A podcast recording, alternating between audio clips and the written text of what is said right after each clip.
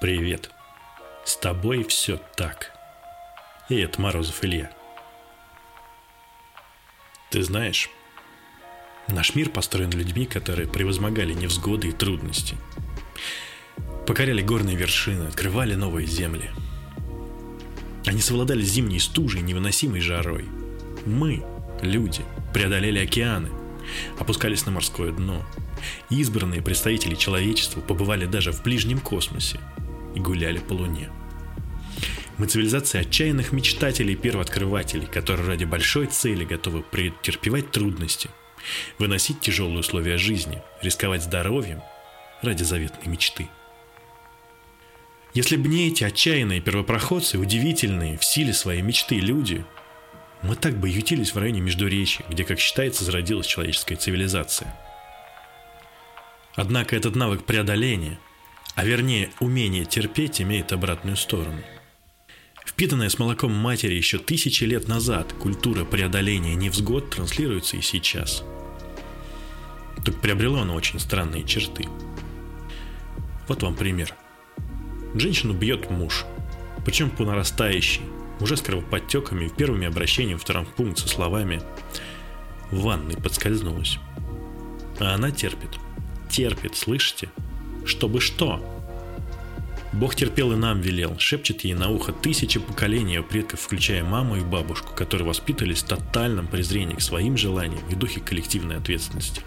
К этому примешивается страх остаться одной, ведь там тоже полно установок про старую деву, про один брак на всю жизнь и тысячи других.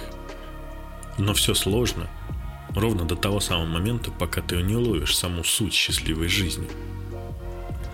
Счастье это когда ты и твои желания священны. Когда ты очень четко понимаешь и защищаешь свои границы, а значит любое их нарушение – это не повод подвинуть их, уступив агрессору, а красная тревога. Мобилизация всех сил и средств с целью восстановить статус-кво. На практике это выглядит максимально просто, как и все законы в этой жизни. Если в отношениях с другими людьми что-то тебя не устраивает, должен предпринять все возможные попытки исправить эту ситуацию – путем диалога, как говорится, словами через рот. А если ты не возымела своего действия, выйти из этих отношений, кто бы это ни был. Мама, муж, начальник, лучшая подруга, кто угодно. Если еще короче, что-то не устраивает, говоришь об этом сразу. Четко, емко обозначаешь проблему, результат, который ты хочешь получить. Вторая сторона тебя не слышит, уходишь без сожалений. В своей жизни вернее, во взаимоотношениях с самим собой действует тот же самый принцип. Не нравится – исправляй. С единственным отличием – от себя не убежишь. Так что если хочется жизни в кайф, придется исправлять, без вариантов. Страх остаться одному, потерять свою работу, нажитое имущество и статус при отстаивании своих интересов не имеет права на существование в разуме счастливого человека. Нет ничего более слабого и низкого, чем смириться с серьезным нарушением своих границ.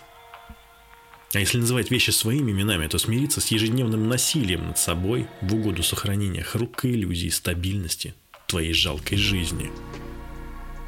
Если сейчас непонятно, как себя слушать, как узнать, чего ты реально хочешь, что тебя по-настоящему беспокоит, как вообще вырваться из этой рутинной жизни и начать жить в кайф, подписывайся на новые выпуски.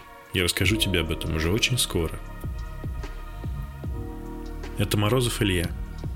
И подкаст «С тобой все так». До встречи в эфире.